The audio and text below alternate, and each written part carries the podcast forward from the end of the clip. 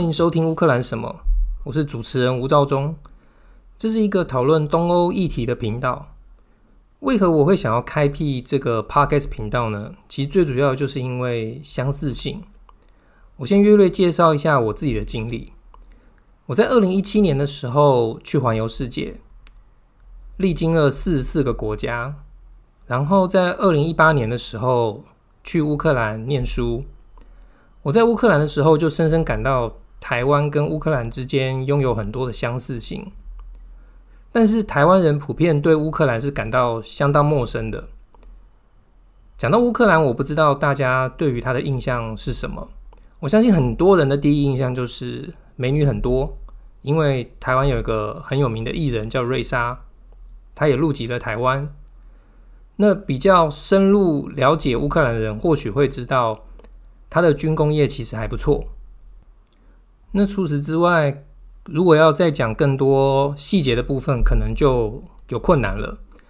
然后台湾其实，呃，如果繁体中文的网站上面介绍有关乌克兰的资讯，不见得每个都很正确，特别是很多农场文，它都充斥一些不正确的资讯，所以很容易误导一些阅读者。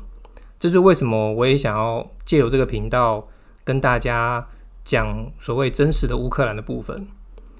那每一集我会分成两个部分，第一个是我在乌克兰的生活，那是很贴近乌克兰大家日常的部分。第二个是有关乌克兰的政治或是经济的介绍，或者是我念过的一些跟东欧啊、乌克兰或是俄罗斯相关的书籍。其实，在最近，台湾有蛮多的新闻都是跟东欧相关的，包含俄罗斯，像是之前俄罗斯把大军集结在乌克兰边境，就造成了呃欧洲跟呃北约相当程度的紧绷。还有这几天，台湾接受了立陶宛所捐赠的疫苗。那也让这个东欧或是东北欧附近的这些新闻在台湾的曝光度也增加。我来举一个台湾人会很有感觉的例子。我们都知道，中国对台湾实施所谓的资讯战，尝试分化台湾的社会。其实，俄罗斯也是用资讯战去分化乌克兰的社会，而且做得相当成功。我们来看一则。摘自 Ukraine Crisis Media Center 乌克兰危机媒体中心的一篇文章，它里面就提到乌克兰在俄罗斯的资讯战底下，造成他们防疫措施上面的一些困扰跟麻烦。在一些亲俄媒体上，他们就不断用一些耸动的标题去灌输乌克兰人一些观念，譬如说。俄罗斯的疫苗才是品质真正好的疫苗，还有就是乌克兰别无选择，只有俄罗斯的疫苗才能够拯救乌克兰人，或者是大力抨击西方的疫苗有问题，有严重的副作用，还有就是乌克兰拒绝俄罗斯的疫苗，只因为乌克兰是被西方统治，或者西方想从乌克兰身上获利。但是只有俄罗斯才是提供亲兄弟的帮助，这个甚至造成了乌克兰现在还有一些反疫苗的示威游行，这对乌克兰整个防疫的措施造成了极大的困扰。我们就先来聊一下当初我决定去乌克兰念书的时候，在准备这些前置作业的部分。一开始我的想法很简单，就是像呃一般可能要去欧美留学的人一样，我会上网找资料，然后看一下学校的网站，然后再来收集一些，譬如要怎么样准备哪些资料，然后怎么申请。那其实我当时就呃针对这些申请的部分写信去。学校询问，呃，不仅是我用英文写，然后我也找了一些像是翻译网站，把它翻译成乌克兰文，因为我怕可能教职员不一定会懂英文，但是呃，有一些学校就是完全没有回复。那另外有一些学校就是拖了很久才回复。而当我在寄第二次信去询问之后，就没有下文了。这时候就很，我就很担心，因为因为入学的时间是有 deadline 的，也就是说，如果我错过了那个 deadline，我就没办法呃如期去乌克兰念书了。于是我就查询了很多网站，最后我是在一个中国网站上面找到了有一位。在乌克兰念书的中国留学生，他有帮人家做一些代办留学，去帮你跑程序。最后我也呃如愿的跟他联系上了，后来就委托他帮我跑一些这些留学的程序。这边要注意一点，就是嗯，这个并不是呃官方或是非常有保障的一个方式，所以我在这边讲的这个方式。我不会非常推荐大家要采用这个这条这个这条路，因为他你有可能遇到，比如有人诈骗。但即便是已经有委托了呃这种留学代办去帮帮你跑这些程序，但事实上还有很多部分是自己要来做的。譬如什么呢？呃，如果没记错的话，其实你要准备。呃，高中或是大学的毕业证书，然后还有高中或大学的成绩单，还有就是身体的健康检查报告，以及有一个一定要做就是无艾滋的报告，还有就是呃户籍成本这些东西，你去申请，但是。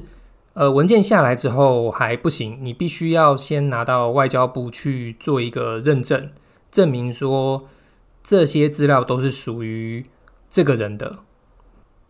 接着就是要把这些经由台湾外交部认证的资料，然后寄到北京。为什么要寄到北京呢？这边我要讲一下，因为台湾跟乌克兰之间没有互设。呃，外交的大使馆或是办事处，所以变成要透过乌克兰驻北京的大使馆来来做一些程序。因为去乌克兰，其实现在去乌克兰旅行已经比较容易了，可以申请在网站上申请。但是在我去念书的那个当下，即便你要去乌克兰旅行，你也要。申请所谓的邀请函，它邀请函是什么？就是呃，乌克兰政府或是乌克兰的一个单位，可能是一个学校，邀请你去乌克兰做观光，或是做留学，或是进行一些活动。也只有透过他们发邀请函，你才可以去乌克兰旅行。当然，现在做短期旅行的话都不需要了。但是如果你是去留学，或是公务洽公，这些行为都还是需要收所谓的邀请函，也就是说，这些单位要发邀请函给你，然后你才可以去乌克兰。所以，呃，诸诸如此类这些呃繁琐的程序，就变成你要去乌克兰留学是一件很蛮麻烦的事情。然后当时我就把这些之前在台湾已经整理好这些这些资料，然后连同护照，因为。你的护照上面，它必须要发一个签证的贴纸贴在你的护照上面，然后你才可以拿着这个有签证贴纸的这个护照去入境乌克兰。所以整个程序耗下来，必须要可能你粗略估计，可能都需要一两个月的时间。然后我寄过去到寄到北京之后，接下来就是等等结果了。那当然，最后是如愿有拿到这个签证。我前面有提到说，你寄到这个呃驻北京的乌克兰大使馆申请的是一个短期签证，也就是说，它是只有大概有三个月的效期的签证。所以你凭这个签证，你入境乌克兰之后，他还不能保证你可以在乌克兰呃念完书，因为通常你念书可能都要半年一年。那你拿到这个短期签证，进入学校开始就读之后，然后你还要在呃经由学校的协助去跟乌克兰外交部申请居留证。那拿到居留证之后，才能够保证你能够顺利在乌克兰待下来。各位观众朋友，如果有任何的问题，都欢迎与我联系，我会在日后的节目里面尽量为大家做解答。接下来，我们就要来聊一下台湾跟乌克兰之间究竟存在的有哪些相似的地方，而为什么这些相似性会带给我这么大的冲击？第一点，也是最重要的一点。就是中国会跟俄罗斯学习他们对付乌克兰的手法，然后再拿来对付台湾。第二点，台湾跟乌克兰同样面对的一个强大的前共产国家。我这边用前的原因，是因为中国已非全然的共产制度，其实已经融合了资本主义在里面。这两个强大的前共产国家，在世界上很难有别的国家能够进行制约。然后他们彼此又学习互相的一些手法，这也就是为什么台湾跟乌克兰的处境也会有类似的地方。第三点，俄罗斯帝国和苏联在数百年内遭受过多次激进灭国的战争，像是拿破仑东征，还有希特勒，他们都纷纷打到了莫斯科城。在中国上面，其实也面临同样的问题，像是二战日本侵华。英法联军或是八国联军等，对这些国家的人民来讲，民族意识跟国家意识会特别高涨，是因为在他们接受侵略的时候，当敌人的军队打进来的时候，是不会分你是哪个党派，或是你是什么样的人。这也是为什么俄罗斯跟中国的人民很容易把自己跟国家民族捆绑在一起的原因。第四点，沙皇跟苏联统治时期曾经禁用过乌克兰语，会去压抑乌克兰的本土文化。台湾在国民政府时期，台语以及本土文化也遭受过打压。那我们看一下现在的中国内蒙，他们也执行了语言政策。第五点，史达林利用古拉格，也就是劳改营，去去除异己。以及乌克兰的异议分子，或是乌克兰的本土主义者，在国民政府时期，台湾也有所谓的警总白色恐怖。现在的中国也有新疆在教育营。第六点，在乌克兰境内也存在的所谓的亲欧美派或是亲俄派，在台湾我们也有亲欧美以及亲中派等。这个其实就是一个光谱上面从。非常非常亲欧美，一直到比较中性，接下来就是往亲俄，越来越亲俄的部分，跟台湾也是一样。第七点，乌克兰的本土主义者他们会坚持使用乌克兰语，在台湾比较强烈的本土主义者也会坚持使用台语。第八点，某部分的亲俄派有着大一统的概念，这个叫苏维埃人，在台湾的话就是所谓的大中国人。第九点，俄罗斯利用网络和媒体成功分化了乌克兰社会，它让乌克兰的本土派跟亲俄派仇视彼此。中国也用相同的手法分化台湾社会。俄罗斯对乌克兰使用了混合战，那中国其实对台湾也是使用相同的手法。第十点，俄罗斯直接或间接控制了将近一半左右的乌克兰媒体。而台湾就是所谓的旺中，这边讲的乌克兰的媒体大亨就是 Viktor Medvedchuk。在近期，乌克兰政府也取消了这个媒体大亨电视台的播映权。第十一点，乌克兰的去俄罗斯化就对照了台湾的去中国化。第十二点，乌克兰对俄罗斯的贸易依存度相当高，因为同文同种，所以贸易起来相当容易。台湾对中国的贸易依存度也相当高，所以这就造成了俄罗斯会用经济来威胁乌克兰，中国现在也会用经济来威胁台湾，这道理是一样的。十三点，德国之于乌克兰，就跟日本之于台湾。现在在乌克兰有一些比较亲欧美的这一派人士，就会被亲俄派那方喊作是新纳粹或是法西斯分子。我们来看一下台湾，如果台湾跟日本的关系很友好的时候，这也会引发中国不爽，这是一样的道理。十四点，普丁跟习近平都经由修法，让他们的任期可以大幅度的延长，甚至没有限制。十五点，俄罗斯跟中国对言论的钳制。中国会利用长城防火墙等手法去围堵。在俄罗斯虽然不使用长城，但是普丁会直接去消灭反对者，像是对纳瓦尼做下毒，这也同样达到了对舆论的控制。这就跟如果你在微博或是微信上面发表一些对中共政权有损的言论，会被当地公安请去喝茶的道理是一样。俄罗斯利用消灭反对者的声音。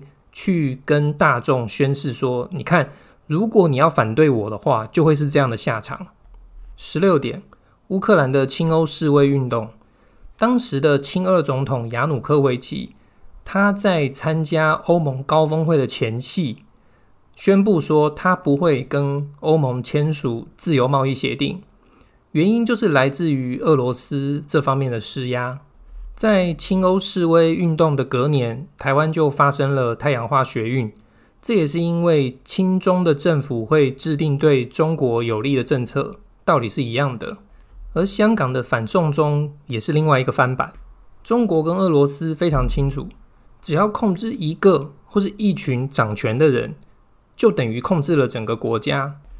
亲欧示威的时间点早于香港反送中跟太阳花学运之前。这对我来讲，它其实就是像一个预告。这也是为何我强调要去关注乌克兰局势的原因。